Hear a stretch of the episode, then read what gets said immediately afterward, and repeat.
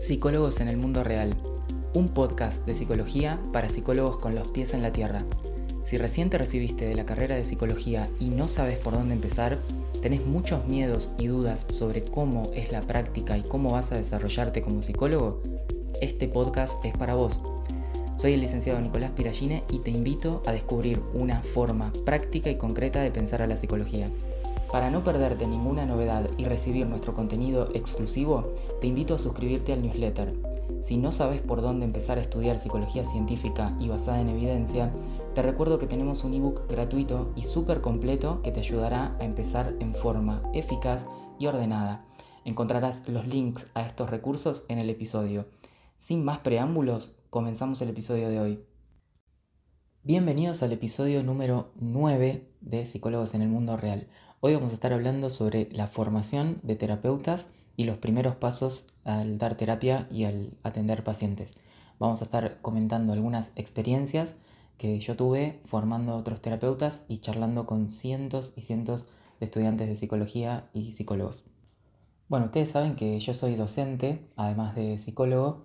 De hecho, empecé trabajando como, como docente antes de finalizar la carrera y tengo muchos años de experiencia eh, enseñando a otras personas, o sea, siendo docente y además terapeuta.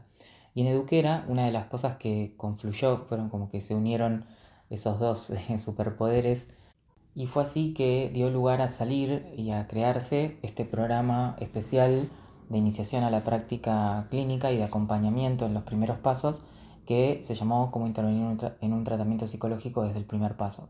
Pero principalmente lo que les quiero contar hoy es toda mi experiencia en estos años. El programa CIPSI salió en 2021, si bien yo la idea ya la tenía preparado desde 2020, habiendo em, organizado un montón de ideas y de conocimientos que tenía sobre la práctica clínica y que venía aprendiendo, pero lo que más les quería contar hoy es la posibilidad que me dio de contactarme con un montón de terapeutas de distintas orientaciones con un montón de estudiantes de psicología de distintas facultades, no solamente de la Universidad de Buenos Aires, que era la que yo previamente conocía a gente, y entonces pude ver cuáles eran las problemáticas muy muy de cerca de los terapeutas, ya no solamente las que había vivido yo, que era no tener herramientas, no haber tenido prácticas reales durante la carrera, tener una carrera con una sola orientación teórica como es el psicoanálisis o principalmente una sola. Hay otras materias selectivas, pero siguen siendo menores, muy poquitas.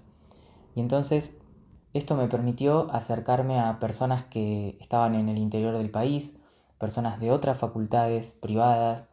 Eh, tuve la, posibilidad de eh, conversar y compartir en las clases y también en charlas uno a uno con mis alumnos, poder conocer a muchos, muchos estudiantes de psicología y psicólogos que estaban dando sus primeros pasos a veces también terapeutas que ya tenían varios años atendiendo y me contaban estas dificultades que eran más o menos siempre las mismas sobre la dificultad de poder bajar a la práctica los contenidos teóricos.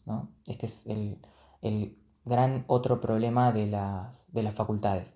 No, no, comprenden, les cuesta muchísimo comprender las necesidades eh, concretas o prácticas que podemos tener cuando estamos por atender a un paciente, cuando estamos por abordar un tratamiento. Y luego esto es algo que se extiende a otras instituciones, a distintos lugares eh, educativos, porque todos venimos del estilo académico, de formación y de aprendizaje, y seguimos un poco con ese estilo. Nos es muy difícil desapegarnos de eso. Entonces, bueno, yo en este episodio lo que les quiero compartir a ustedes es algunas de las conclusiones, cinco puntos principales, cinco problemas, digamos, principales que encuentro cotidianamente en mi trabajo con estos alumnos que he tenido la suerte de poder acompañar y, y de ayudar. El primero es el miedo a equivocarse. Hay mucho, mucho temor a cometer un error y eso genera una parálisis en la persona muchas veces, una parálisis en comenzar a atender pacientes e incluso comenzar a formarse, comenzar a dar los primeros pasos. Me he encontrado con, chicas que me dicen que están haciendo otros tipos de trabajo diferentes a lo que sería la psicología clínica o algo por la tangente, como puede ser acompañamiento terapéutico o integraciones, para no tener que enfrentarse a la experiencia y a la idea de tener que atender a un paciente real. Si bien acá se juntan muchas cuestiones como son las de ansiedad, las de ansiedad, las experiencias nuevas y demás, hay que comprender que ese miedo está un poco respaldado en el desconocimiento real que hay de la disciplina y de la aplicación práctica de la psicología. Hay un, hay un desconocimiento real de cómo bajar a la realidad, de cómo bajar a la práctica los conceptos que aprendemos en la facultad. Entonces esto es algo que no se los podemos tirar toda la carga al alumnado, ¿no? Como decirle, bueno, ustedes tienen que animarse, sí, tienen que animarse, tienen que hacer esos pasos que serían exponerse a esas experiencias nuevas y difíciles que va a ser atender a una persona con toda la responsabilidad que implica, pero al mismo tiempo tienen que tener herramientas para hacerlo. Y eso es lo que falta, y falta mucho. Una cosa que creo que es importante decir o recordar, aunque sea dentro del espacio de, lo que es la terapia, y que uno dice, bueno, no, estoy trabajando con la salud de una persona, no me puedo equivocar, todo tiene que ser perfecto, todo tiene que salir bien, esto es muchísima responsabilidad y es cierto, pero al mismo tiempo te vas a equivocar. Es normal que te equivoques y el error es parte de cualquier aprendizaje de cualquier cosa. O sea, no hay ninguna disciplina ni médica, ni no médica, incluso en los deportes, en la música, en el arte, lo que sea, no hay ninguna disciplina que se pueda comenzar a hacer sin ningún margen de error. Esto es algo que nos tenemos que sacar de la cabeza para poder dar el primer paso, porque si no, ni siquiera nos podemos exponer a la experiencia que representa atender a alguien o el contexto de, dar terapia, estar en terapia o atender a un paciente. Ni siquiera podemos arrancar. Ni a formarnos ni si tenemos una formación, ni arrancar a aceptar un paciente. Entonces, esto que a mí me parece que está buenísimo cuando se concientiza sobre la salud mental, sobre la salud psicológica, sobre que esto es muchísima responsabilidad, que tenemos que cumplir un montón de pautas los terapeutas, que tenemos que estar basados en evidencia, trabajar con eh, todas las cuestiones legales. Es cierto, pero también eso, como no se dice lo otro, que es que te vas a equivocar y es normal y que no es una bomba de tiempo el paciente tampoco que va a estallar en cualquier momento, no se le permite a la persona ni siquiera comenzar. Porque los espacios académicos y el espacio de la psicoterapia, de la psicología en sí, pero los espacios académicos en general son excesivamente perfeccionistas todos tienen ese sesgo, todos tenemos, me voy a incluir también, pero tenemos que luchar o trabajar eso del perfeccionismo. Tenemos que naturalizar la idea de que voy a empezar a ser terapeuta cometiendo errores y listo, no pasa nada. Voy a tomar ciertos recaudos, voy a atender casos que sienta que puedo atender, voy a supervisar, me voy a formar, etc. Pero me tengo que exponer a que las cosas van a salir mal o que me puedo equivocar y que de nuevo no es una bomba de tiempo que está por estallar el paciente, o al menos no la mayoría de las veces.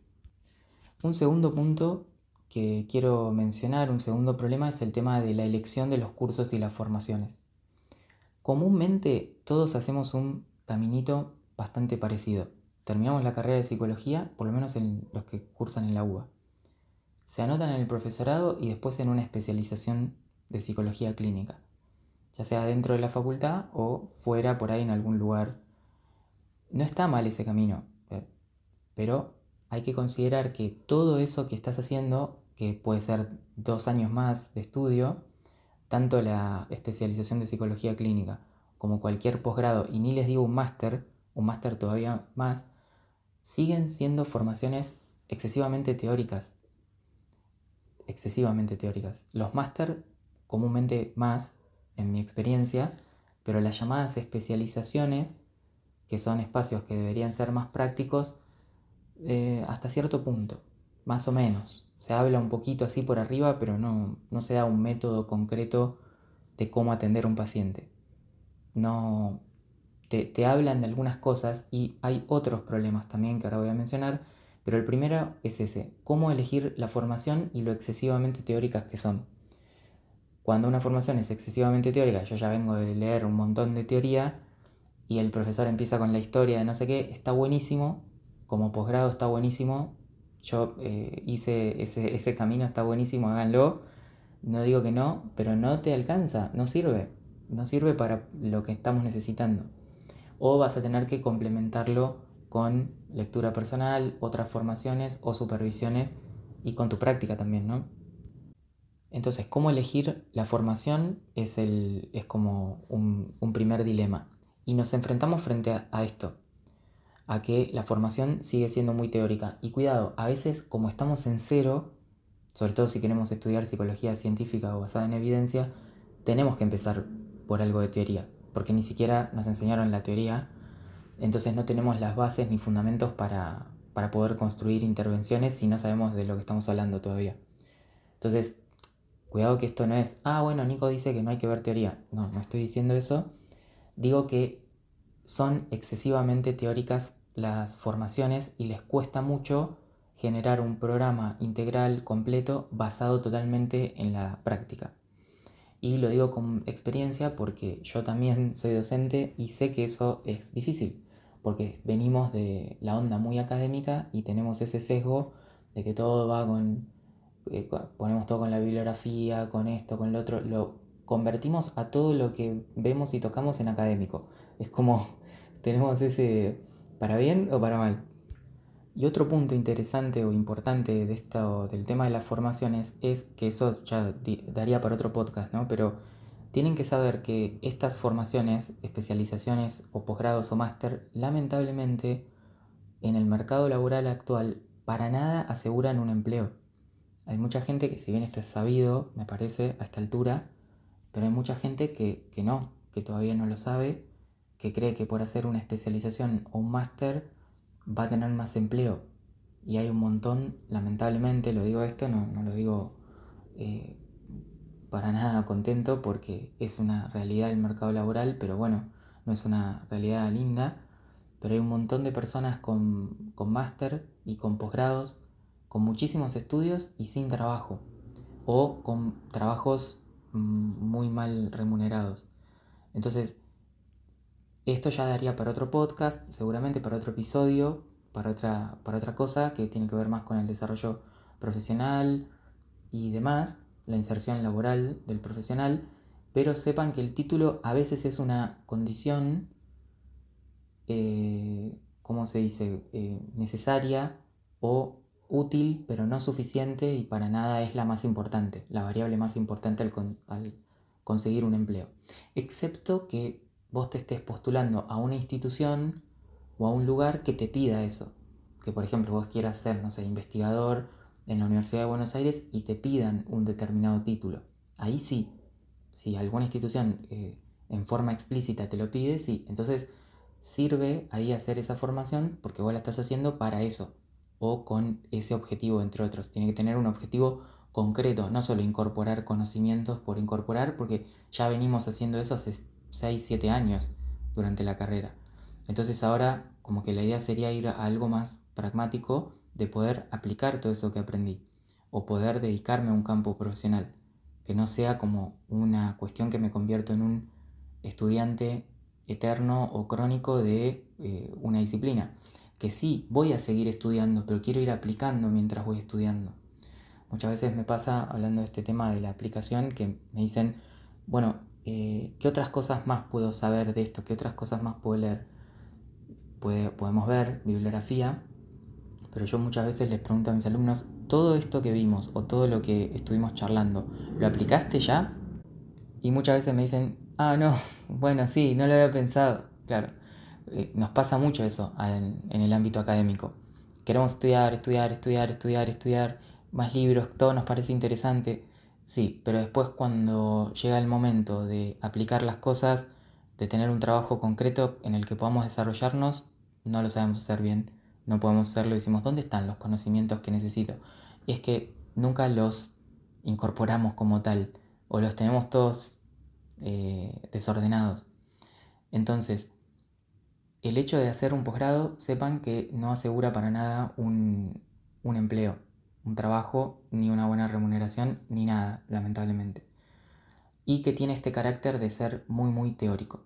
No estoy diciendo de nuevo que no hay que hacer un posgrado, solamente eh, estoy mencionando cinco problemas principales que yo me encontré trabajando con cientos y cientos de psicólogos. El primero es el miedo al error, como les decía, el segundo es eh, la cuestión de los cursos y las formaciones que tienen una, eh, una orientación muy, muy teórica.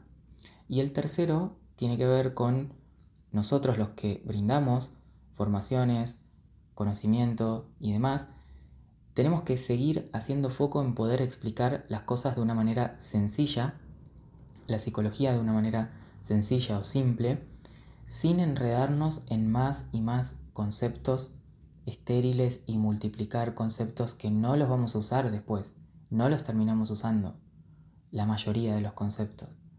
Hay teorías y teorías y siguen apareciendo cosas y palabras y conceptos y trastornos y, y no es lo más importante, no es algo que uno termina aplicando y termina teniendo un montón de cosas en la cabeza y confundiéndose más. Entonces yo creo que un esfuerzo que tenemos que hacer los que brindamos formaciones es poder bajar a la realidad práctica, concreta, lógica, coherente de lo que se hace, que no es que se hace un pase de magia adentro de una terapia, se habla con otra persona y tener unas reglas principales, fundamentales de cómo pasa eso. Ir basándonos en, investigación para hacer eso. Ahora toda la psicoterapia está yendo para allá. Nosotros venimos desde 2020 y muchos psicólogos y colegas venimos mencionando este tema desde antes de 2020 que encontramos problemas con los sistemas diagnósticos, con el DCM, con los protocolos, con la TCC, etcétera, etcétera.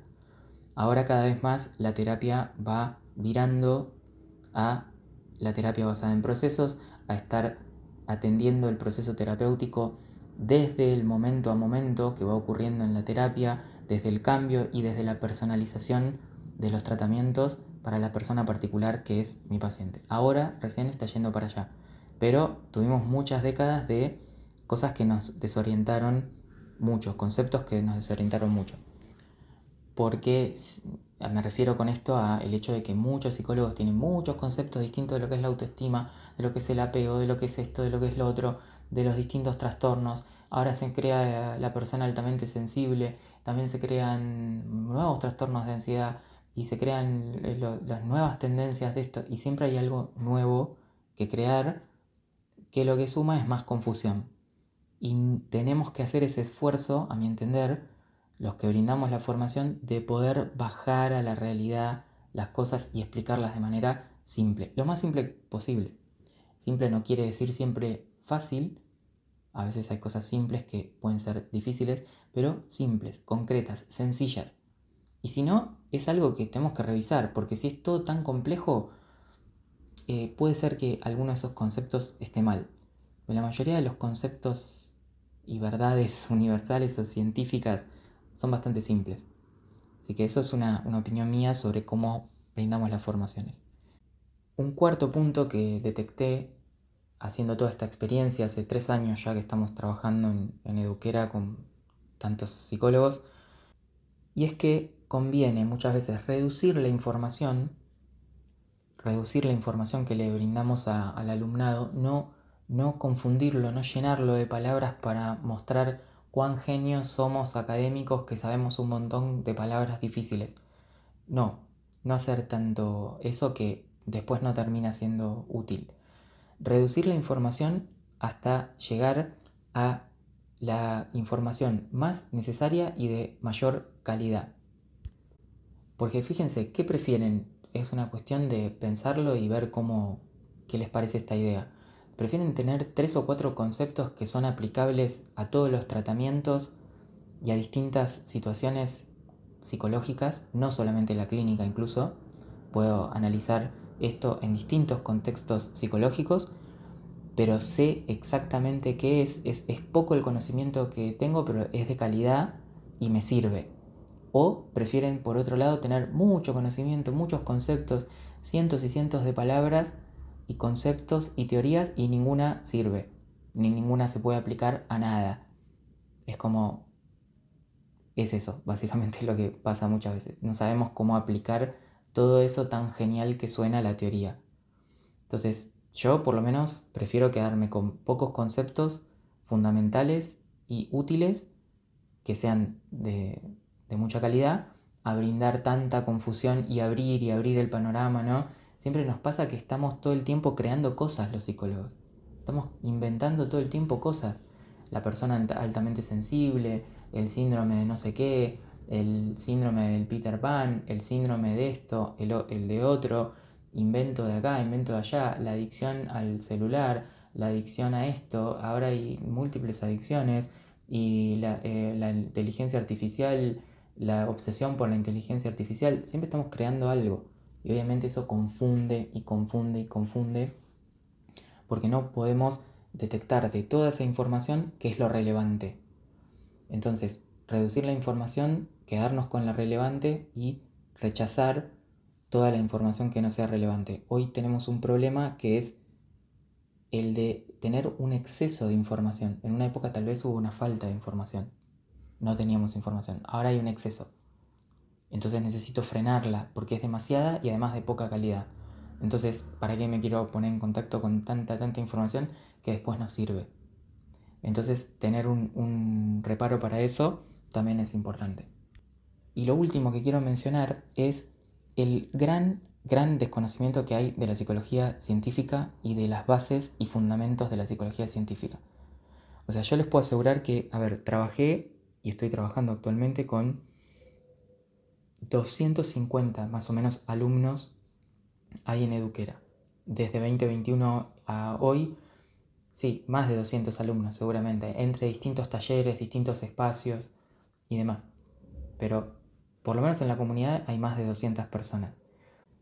Y en ninguno de los casos pude notar que mis alumnos tuvieran un gran conocimiento de la psicología científica o unas bases al menos. Realmente esto como que no se está enseñando, básicamente estos temas de psicología científica no se está enseñando. Y muchas veces nos dicen que, que sí, que en realidad sí, que hay un montón de materias, que hay... Pero después lo vemos con nuestros propios ojos que esta forma particular de entender a la psicología, que es desde la perspectiva científica que diríamos que es del análisis de la conducta, no es el único. Hay otras formas de pensar conocimiento relativo a la psicología y científico que no es del análisis de la conducta. Entiendo que sí. Pero este en particular se desconoce. Se, desconoce totalmente. Y justo es el más aplicable. Por muchos motivos que no hacen a, a este episodio en particular. Un día podemos hacer un episodio para eso. Entonces, este quinto problema sería el de la importancia de que entendamos y generar conciencia sobre el gran desconocimiento que hay sobre la psicología científica y sus fundamentos.